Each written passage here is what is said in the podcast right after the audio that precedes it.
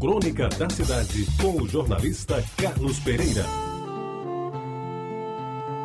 Eu intitulei essa crônica de Uma Coroa de 85 anos, porque é uma homenagem que eu faço hoje, neste dia, à minha querida e tradicional PRI 4, Rádio Tabajara da Paraíba.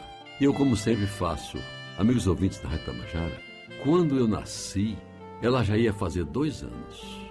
Ela soube do meu nascimento, mas não me consta que tivesse participado do cachimbo que meu pai oferecia todas as vezes que a minha mãe dava à luz um novo filho.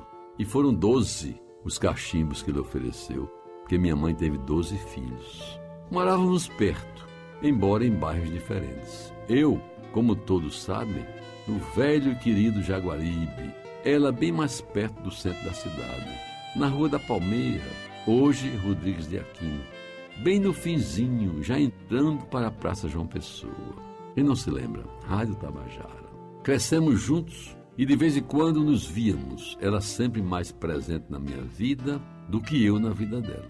Ela entrava lá em casa quase todos os dias, ou melhor, quase todas as noites, sempre pela mão da minha mãe, que não lhe dispensava audiência para cantarem juntas as velhas músicas da hora da saudade.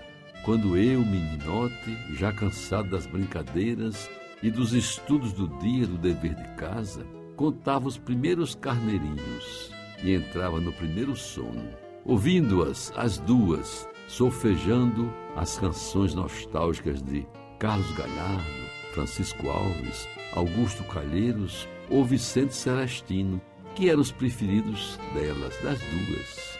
Eu também frequentava a casa dela. Não ia lá muitas vezes, até porque o meu dia era tomado pelas coisas que quase toda criança e adolescente fazia em Jaguaribe: brincar e estudar, estudar e brincar.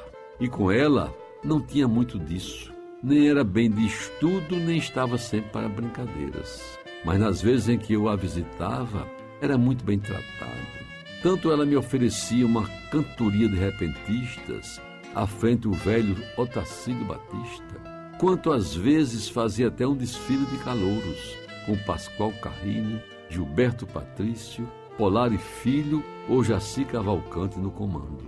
Amigos ouvintes, eu lembro até de um dia em que ela me convidou e eu aceitei participar de um programa desses. Lá fui eu, um ensaio e tudo, um regional dando o tom, cantar no seu palco uma música na época muito conhecida, Odalisca, que dizia mais ou menos assim: Vem, vem, vem, Odalisca, para o meu harém, dou-lhe o que você quiser, e pelas barbas de Maomé, eu juro não olho mais para outra mulher.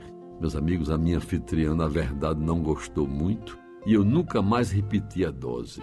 Fiquei por aí mesmo e durante muito tempo nos deixamos de ver.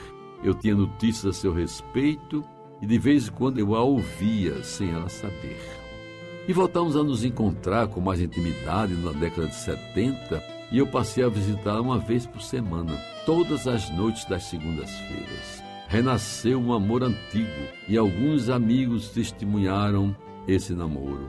José Souto Geraldo Cavalcante e Ivan Bezerra de Albuquerque foram os alcoviteiros de plantão. Lamentavelmente, todos eles já se mudaram para o andar de cima.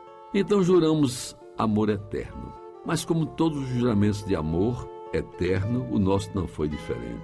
Separamos-nos de novo, mas na verdade eu nunca esqueci. Não sei se a recíproca é verdadeira.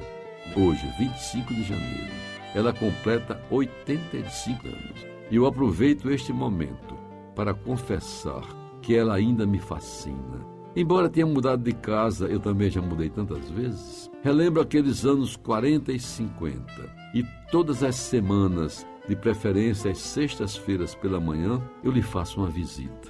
E hoje, amigos ouvintes, finalmente vou tornar pública essa relação amorosa de há muito tempo.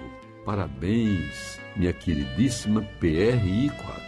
Rádio Tabajara da Paraíba, dos seus 1110 kHz, que depois se fez acompanhado de outra preferida minha, a Tabajara FM, dos seus 105.5. Rádio Tabajara, sedutora coroa octogenária do meu coração. Parabéns, um grande abraço para ti, minha querida Tabajara. Você ouviu Crônica da Cidade com o jornalista Carlos Pereira.